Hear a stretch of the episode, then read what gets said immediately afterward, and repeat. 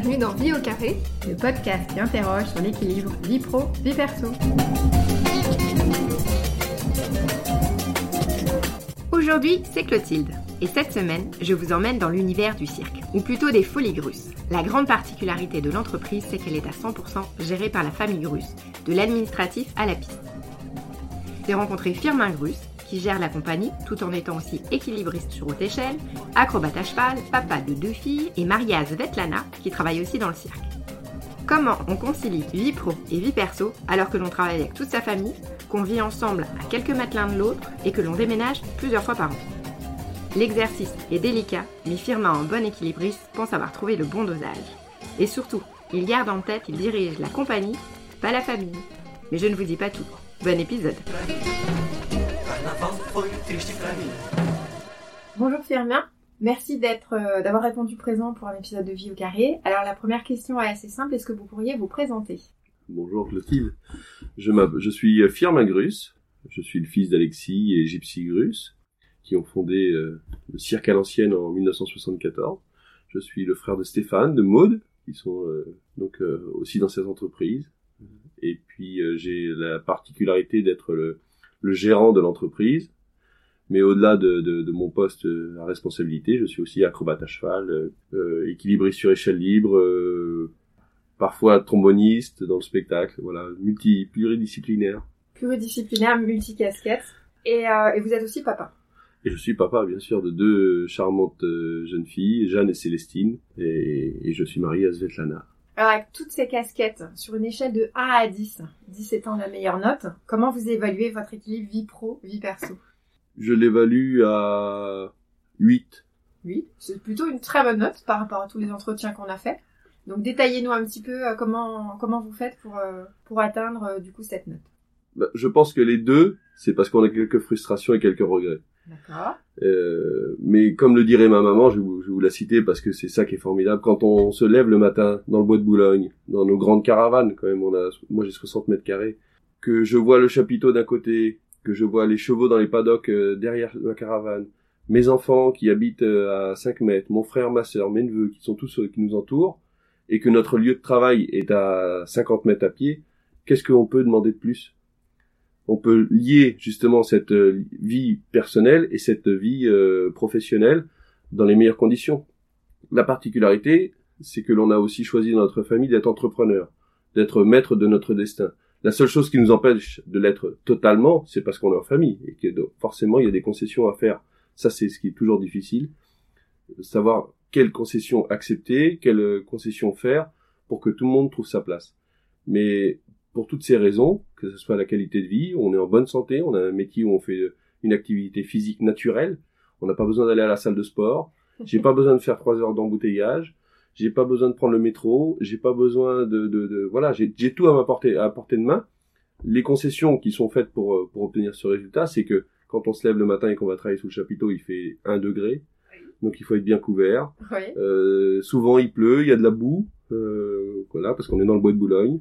Euh, il y a des moments où on a mal partout, parce qu'on enchaîne les représentations les unes après les autres.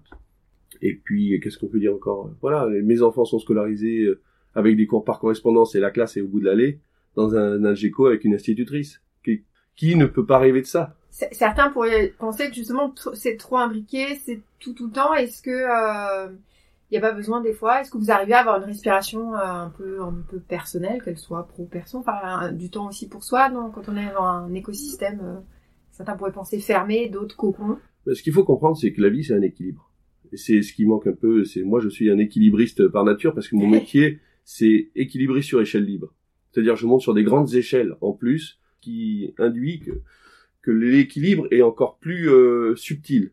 On, on doit comprendre que si ça fonctionne, c'est que c'est en équilibre. Dès que ce n'est plus en équilibre, dès qu'on va trop, euh, dès qu'on fait trop la fête, dès qu'on est trop à, euh, qu'on n'est pas assez besogneux, qu'on va pas assez travailler, qu'on profite un peu trop de la famille ou qu'on profite des, des, des, avantages que l'on a, eh ben on régresse. On régresse dans une autre partie.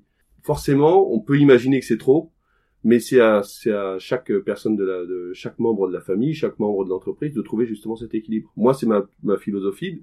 Je dis, je dirige l'entreprise, mais je ne dirige pas la famille, par exemple.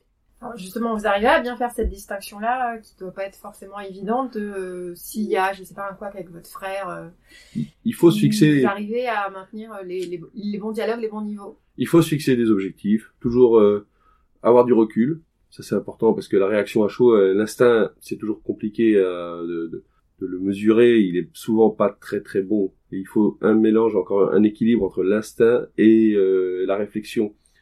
Voilà. Si, si on arrive à faire tout cela, je pense qu'on arrive quand même à se donner une ligne de conduite. Moi, je ne regarde pas ce que font les autres. Je ne me compare pas aux autres. J'ai toujours fait ma vie. Et D'ailleurs, on m'a toujours dit que j'étais euh, un peu particulier.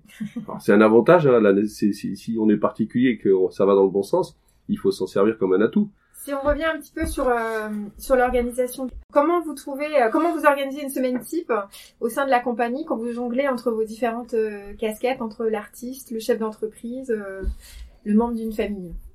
Ben, une semaine type euh, chez nous, ça dépend de la, de la saison. Mhm. Il y a la saison euh, printemps, été, automne, hiver. Euh, le printemps et, et l'automne sont les moments d'installation, de déménagement, euh, de, de, de préparation à, à une nouvelle étape. Par exemple, quand on arrive dans le Vaucluse, dans le parc, qui fait euh, 20 hectares, où on a un château. C'est pas un château, c'est pas le château de la Belle au Bois dormant. hein. Il demande de la rénovation, je vous rassure. Mais c'est la différence là-bas, c'est que c'est chez nous. Ça fait 27 ans que mon père a euh, s'est sédentarisé là-bas et j'avoue que dans une famille où depuis six générations on est itinérant, de pouvoir vous dire je rentre chez moi avec toute ma famille et mes chevaux, ça fait quand même du bien. Et on a nos racines là-bas maintenant.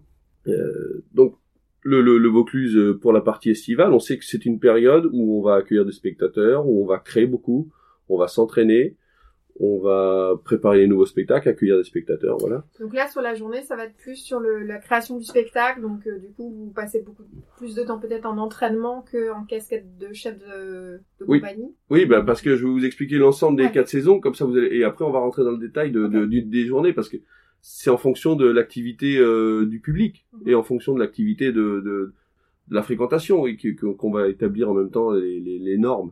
Euh, donc sur cette partie estivale, c'est plutôt détendu, euh, mais en, en apprentissage et moins de réception de public. Quand on est sur Paris d'octobre à mars, là par contre c'est le moment où il y a de, des événements d'entreprise, il y a beaucoup de public qui vient voir nos spectacles.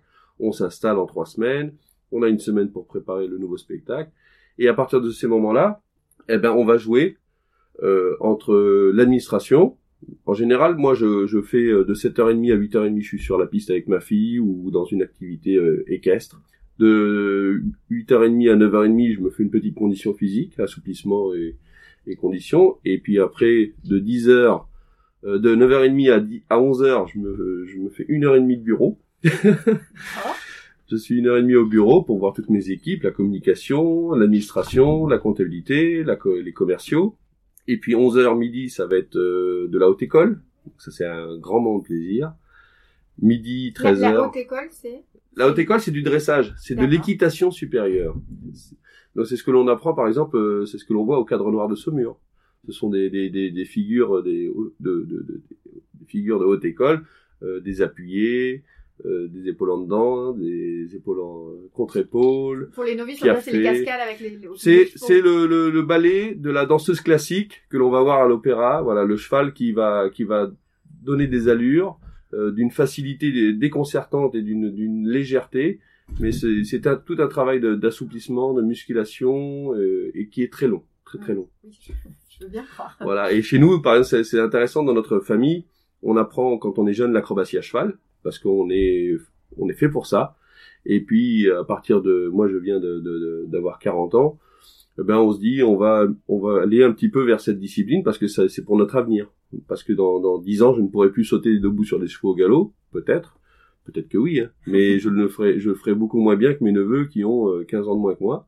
Donc à demi à partir de midi, c'est le les les filles Jeanne, Célestine, Gloria et Vénitia, mes deux nièces aussi, qui viennent, euh, je leur apprends l'acrobatie à cheval. Ça dure euh, une heure et quart. On commence à quel âge l'acrobatie euh? À cheval, ben, on a la petite euh, Vénitia qui est toute petite, elle a 6 ans. Euh, elle est là, elle est à fond. Je vous dis 6 ans, en plus j'ai un doute. Parce qu'en fait, elle, elle est tellement précoce, cette, cette enfant, elle a tellement de talent et tellement de, de, de facilité, qu'on ne sait même plus son âge. elle est, en fait, elle est avec les grandes de 10, 9, 10 et 14 ans, et elle fait les mêmes choses. Voilà, mais bon, c'est euh, notre petite, c'est pas la petite dernière. En plus, on a Oscar maintenant, euh, mon, mon, mon- le fils d'Alexandre et Olivia, qui qui a un an et demi, Oui, qui est le dernier né de la, la- le premier né de la septième oui, génération. Sur le, le dossier de presse, bas, c'était sympa. Voilà. Euh, Et donc après le Donc après l'acrobatie à cheval, ouais. une petite pause. En début d'après-midi, souvent à 14h, on fait des pyramides équestres ou bien de l'acrobatie à cheval, jusqu'à 15h, 15h30. Après encore un petit peu de bureau. Et puis la fin de journée, on se réserve euh, le, le, le, le- la liberté de faire euh, des courses ou bien de faire une activité euh, autre. Vous arrivez à avoir un petit peu de temps quand même pour vous pour faire quelque chose qui n'est ni du boulot ni de la, de la, de la gestion administrative? Oui, oui. Euh, vous savez, c'est notre passion. Il faut pas oublier. Alors, de chercher à faire autre chose. Oui, je, je vais jouer au foot avec des copains le lundi soir. Je vais, euh, je vais jouer au golf euh, le week-end. euh, voilà, j'ai pas mal d'activités. Mais moi, ce que ce que j'aime bien, c'est surtout euh, retrouver mes, amis, pouvoir refaire le monde, imaginer le monde de demain aussi. Tout à l'heure, vous avez évoqué quand même quelques le mot frustration et concession. S'il y a des, des points d'amélioration que vous voudriez avoir hein, ou des choses que vous voudriez faire évoluer, ce serait quoi? Alors personnellement, hum, j'ai pas j'ai pas beaucoup de, de de choses que je souhaiterais euh, changer radicalement parce que je, je me donne la peine d'arriver à, à où je veux. Quand je dis les concessions, bah, c'est c'est surtout un acte de de avec une volonté. Quand on dit faire des concessions, moi c'est mon ma sœur qui s'occupe de la cavalerie. Je lui donne, je, lui soumets des idées, je lui donne l'envie de faire des choses, mais je ne lui impose rien. Euh, mon frère s'occupe de la direction artistique. euh, J'essaye de lui apporter tous les outils qu'il a besoin pour créer un nouveau spectacle, mais c'est son spectacle. Voilà, ça c'est là où on fait les concessions, parce que des fois on aimerait bien. euh, bon, il y a, y a une phrase, c'est il y a ceux qui font les choses et ceux qui s'en accaparent le mérite. Vaut mieux faire partie du premier groupe, il y a moins de concurrence. et ça c'est mon père qui nous dit ça souvent. Ils sont encore présents parce que moi j'ai vu le spectacle en, début d'année, euh, début de 2019.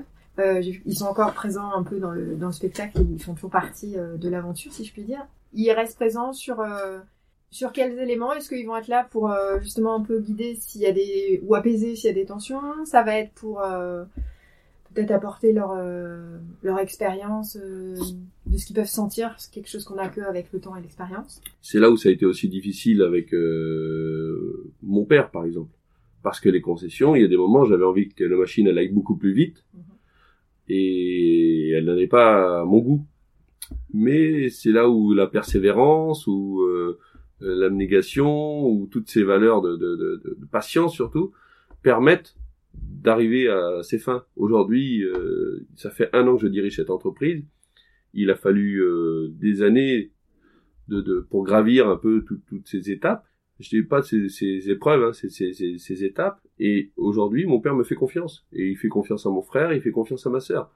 Après, j'ai été l'instigateur, j'ai été le, le, le, le- été, euh, oui, le, le, plus arrogant, on va dire, de la famille pour parce que j'ai toujours aimé le sens du, j'ai toujours aimé le commerce, j'ai toujours aimé le, la technique, j'ai toujours aimé ces choses-là.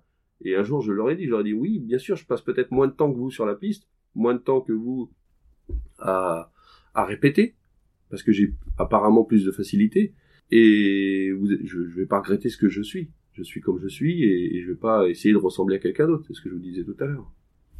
Donc euh, aujourd'hui, euh, voilà, ça fait un an que je dirige cette entreprise avec mon frère, ma sœur, toute ma famille.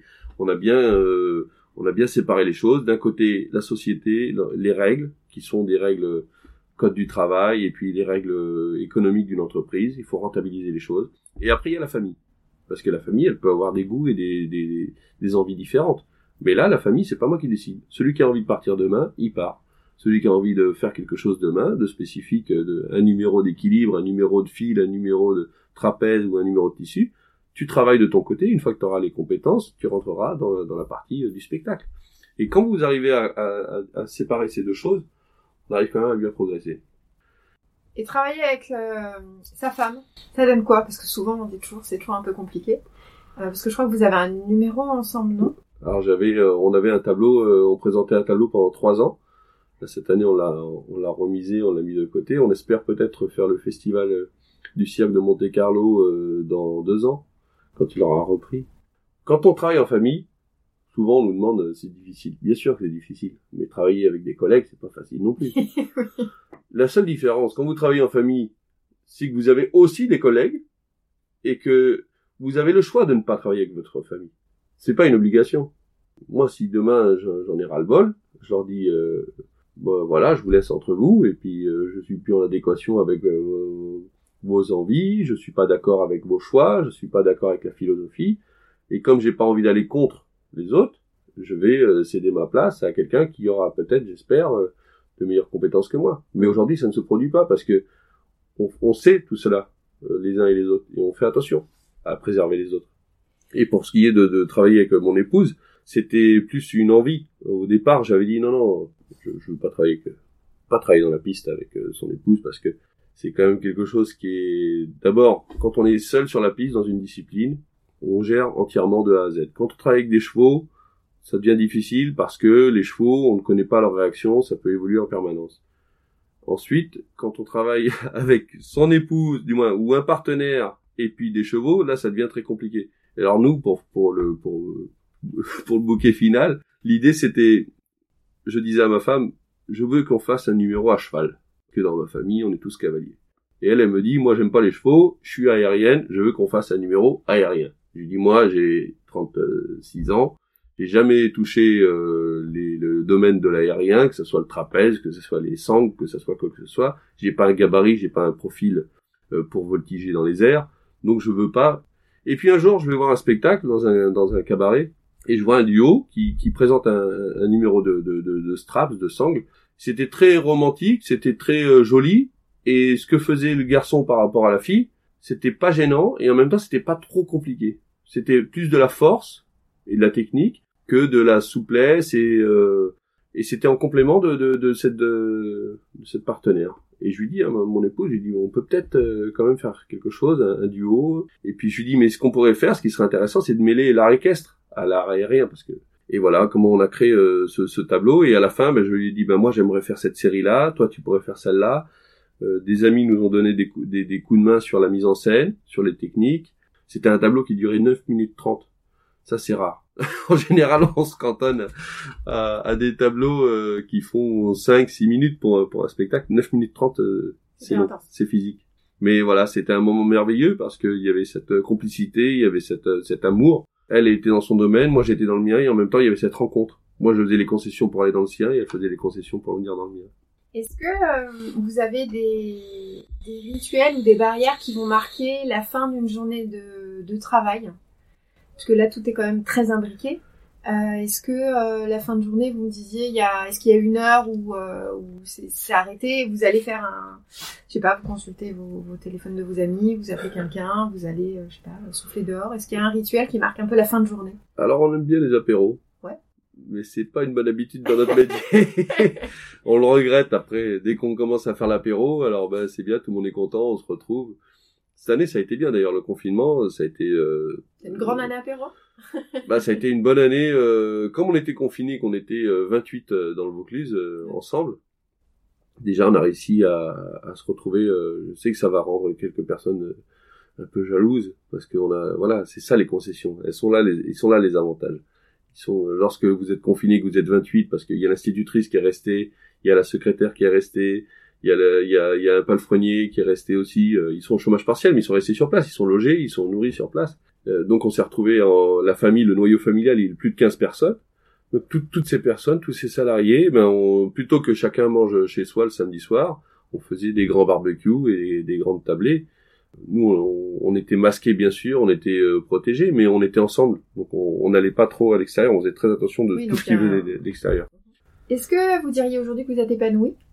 Et euh, est-ce que avec votre, au sein de votre femme, vous arrivez encore à maintenir une complicité amoureuse? Vous y avez un peu répondu au travers du numéro, mais comme il s'arrête, est-ce que vous arrivez aussi à avoir des temps, euh, des temps un peu pour, euh, pour vous? Euh, Oui, oui. D'abord, j'ai la chance d'avoir une, une femme euh, sublime, très courageuse et, elle est, elle est elle est russe. Elle est, elle est arrivée pour le spectacle Crescendo en France avec Muriel Armin en, en 98 et elle faisait natation synchronisée en ex-URSS donc vous pouvez imaginer que nos écoles sont pas très loin. Je dirais pas que mon père euh, était, euh, c'était l'ex-URSS, mais ça, ça y ressemblait quand même. voilà. Et c'est vrai que c'est, voilà, le, le, le, goût de l'effort, le, l'obligation du résultat, euh, ne jamais euh, la persévérance, toutes ces choses-là. Euh, on n'a pas le droit de se plaindre, il faut bosser. On a la même éducation. Donc sur ces valeurs-là, déjà, on est très très proches et très très complémentaires. Et puis après, il faut faire les concessions. C'est pas je veux que tu t'adaptes à moi, c'est moi je vais m'adapter à toi. Et je pense qu'elle est, on est pareil tous les deux. Donc ça fonctionne très bien. Il n'y a pas de lassitude. Donc tous ces repères-là font qu'à 40 ans, je suis bien équilibré. On a euh, parlé un petit peu avec tout ça, enfin on n'en a pas encore parlé plus tôt, euh, la gestion du stress. Parce qu'avec, euh, même si les équilibres sont bons, il peut y avoir des fois des petits pics de stress, des choses comme ça. Comment vous, comment vous le gérez? Alors ma gestion du stress, c'est très simple. J'ai une méthode qui est infaillible. Quand ça va pas, vous pensez à un autre jour. Ça m'arrive dans de nombreuses situations. Par exemple, vous êtes sur la route, vous avez les 20 semi-remorques qui vont euh, de Paris à Piolinc, et vous avez un semi-remorque en panne en plein milieu de l'autoroute A7, et vous vous dites euh, mais comment je vais faire? Il va, j'espère qu'il n'y aura pas un accident, j'espère qu'il va pas y avoir la police, j'espère qu'on va pas avoir euh, quoi que ce soit comme comme souci, même si on est dans les règles. Et eh ben à ce moment-là, je me dis pense à demain. Demain soir, tu seras arrivé, normalement ton camion il sera arrivé, tu auras trouvé la solution, et donc c'est un grand moment de soulagement, un grand moment d'apaisement. Et ça fonctionne pour toutes les périodes. Mais voilà, cette formule, euh, quand on est dans le stress, toujours relativiser, toujours euh, voir plus loin. avec un, quand on travaille avec les, chevaux, par exemple, on fait toujours ça aussi. On, on regarde la veille, le, les résultats de la veille, le résultat à 15 jours, le résultat à un an. Et ça, ça permet vraiment de, de, prendre la perspective un peu, l'évolution. Faut pas être, faut, faut, on est dans une société où tout est immédiat. Vous avez remarqué? On vous donne des informations toutes les secondes on vous donne euh, et, et, pourtant on, on, ne fait que subir. On peut prévoir les, les plus belles vacances s'il se met à pleuvoir. Euh, voilà. Il y a que pour les mariages que c'est bien. Mariage plus vieux, mariage heureux. C'est ça. Est-ce que euh, vous auriez une fierté à, à nous partager, qu'elle soit professionnelle ou, euh, ou personnelle? Ma fierté, bon, j'en ai j'en ai plusieurs. Vraiment, euh, si je vous parle de moi, c'est d'avoir persévéré avec mon mauvais caractère. parce que je me suis toujours fait critiquer, euh, oui toi, oui toi, bah oui, parce que forcément les instigateurs sont en première ligne. Les instigateurs osent prendre des décisions et osent euh, casser les codes ou bouger les, les, bouger les, les, limites, les lignes. Voilà, c'est et je sais que mes, mes, mes copains m'ont souvent fait des morales, euh, ma famille m'a souvent fait des morales, mon père aussi. Euh, mais j'ai toujours eu cette envie de bien faire. J'ai jamais eu en fait au fond de moi, je n'ai jamais eu le moindre de mauvaise pensée ou mauvaise intention. Et je pense que dans la vie, quand on arrive à ne pas avoir ces mauvaises intentions, ben on est dans le vrai, on est dans le bon. On n'a pas évoqué cette partie-là. Le fait de bouger en itinérant, vous avez dit que c'était agréable d'avoir un lieu à vous, vous appeliez votre, votre maison. Euh, mais du coup, je comprends que vous avez bougé depuis que vous êtes plus jeune euh, aussi, et donc vous continuez à bouger aussi entre donc il y a Paris, il y a le Sud, puis je suppose quelques quelques dates en France. Ça c'est pas pour gérer ces équilibres, c'est pas c'est pas un souci. Au contraire, ça aide à se renouveler, à changer de cadre et à, comme vous disiez un peu à dire bon bah là ça ira mieux ou. Euh... Ce qui est compliqué, c'est de trouver euh, les zones économiques. Aujourd'hui, euh, les charges sont de plus en plus nombreuses, la main d'œuvre se fait de plus en plus chère et de plus en plus rare. Et pour faire un métier comme le nôtre, eh ben il faut les deux il faut une grosse zone de chalandise et en même temps on a besoin de beaucoup de personnel et parce que tout est fait euh, manuellement. On, on a euh, notre pied-à-terre du Vaucluse que l'on veut développer dans sa forme. Par exemple, on avait aussi ce parc qui accueillit des spectateurs, de plus en plus des scolaires au mois de mai, euh, jusqu'à 1200 enfants par jour dans un parc qui fait 20 hectares peut-être, mais il y avait quand même le chapiteau, il y avait beaucoup de stress. Et on se disait, si on veut rentabiliser tout ça, il faut qu'il y ait 2500 enfants l'année prochaine. Donc il faut diversifier les activités. C'est pour cela qu'on continue à, à chercher des, des, des, des, des, des zones de, de chalandise, euh, des zones, des, des, opérations estivales, ou monter euh, les folies grusses, ou aller euh, produire des spectacles. On veut aller au festival d'Avignon. Et puis faire bouger cette culture aussi. Il faut pas qu'elle soit qu'à Paris, six mois de l'année, et à Piolinc le reste de l'été. Et au niveau oui des équilibres, ça de bouger, ça c'est plutôt un atout ou ça peut être un, un peu un, équilibre à retrouver à chaque destination? Non, parce qu'il y a, y a encore une fois à chaque déplacement, il y a quelque chose qui survient et qui est positif. Le fait de bouger, ça vous remet en question. Et le fait de vous remettre en question, ça vous ça vous donne un peu d'énergie et puis ça vous donne une nouvelle vision des choses. On va passer aux quatre questions express pour une vie au carré. Le smartphone, ami ou ennemi? On est obligé de on, on peut pas s'en passer, mais honnêtement c'est mon ennemi. Parce que je vivais mieux avant. On s'envoyait un courrier, on prenait le temps d'écrire une carte postale. Euh, aujourd'hui on est submergé d'informations. Je le dis en permanence dans, dans la société, dans les bureaux. Ah, il y a 20 ans on créait des spectacles, il n'y avait pas d'internet, il n'y avait pas de téléphone, il n'y avait pas de, de, de, de, de toutes ces choses. Et le spectacle, il est arrivé au bon moment, avec l'affiche, avec le programme, avec le communiqué de presse, avec tous ces éléments. Aujourd'hui, on a tout. J'avais un rendez-vous, je t'ai envoyé le message. Tu me l'as envoyé comment?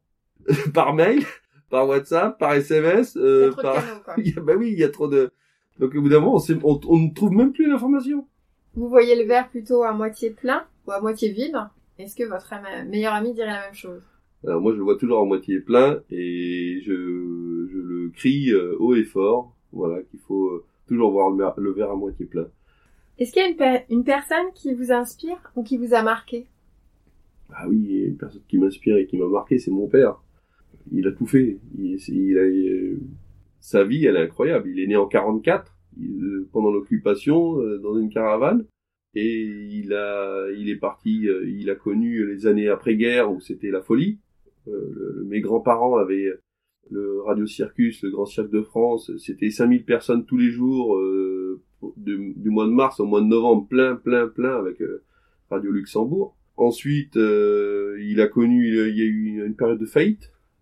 Les grands-parents, la famille a fait faillite. il s'est retrouvé avec 500 francs en poche. Et puis en 71, il est reparti avec ma, avec ma mère. Il a galéré, galéré, jusqu'à temps que la bonne fée Sylvia Montfort appelle un jour. Vous pouvez imaginer, là, il n'y avait pas de smartphone, là. Donc, il, mon, le beau-père de mon père, donc mon grand-père, dit à Sylvia Montfort que mon, que, ma famille se trouvait dans une ville. Et ils ont appelé au café de la ville, pour, dire, euh, Monsieur Grus, euh, il y a quelqu'un qui veut vous joindre à Paris. Et de là, euh, mon père vient à Paris, il rencontre Sylvia Montfort, elle lui dit à la, à la suite d'une exposition sur le bicentenaire de l'arrivée du cirque à Paris de Philippe Asselet, je voudrais présenter un spectacle dans la cour de l'hôtel Salé, qui est le musée Picasso aujourd'hui. On est arrivé pour 15 jours de représentation, on n'est jamais reparti. Donc ça, et puis après, il a ouvert la première école de cirque en France. Après, il a été euh, cirque national avec Jacques Lang. Et puis après, voilà, toutes les toutes les autres euh, étapes. Et puis d'avoir réussi à conserver euh, cette tradition, cette culture, de l'avoir fait évoluer, de l'avoir fait, de l'avoir ouvert pour finir, est-ce que vous auriez un conseil pour nos éditeurs pour être euh, aussi bons euh, équilibristes que vous alors? Un conseil, oui. Euh, voyez la vie du bon côté. Euh, profitons de, de, de, de, notre passage sur cette petite planète pour, pour laisser vraiment une bonne empreinte, une bonne trace de, de, de nous. Très bien. Bah, merci beaucoup en tout cas de nous avoir accordé tout ce temps. Merci Clotilde. bonne bonne répétition donc pour le, le prochain le prochain show qu'on espère pouvoir aller voir très vite en tout cas. Merci beaucoup. La semaine prochaine, Julie reçoit Fabrice Divisio, 46 ans, marié, père de trois enfants et avocat. Dans l'épisode, il revient sur son travail parfois très médiatique et surtout sur le rôle clé que joue sa famille. Il ne prend pas de grandes décisions sans leur en parler. En attendant, on reste en contact sur Instagram ou sur le site de Vie au Carré. Il y a déjà une dizaine d'épisodes disponibles. À bientôt!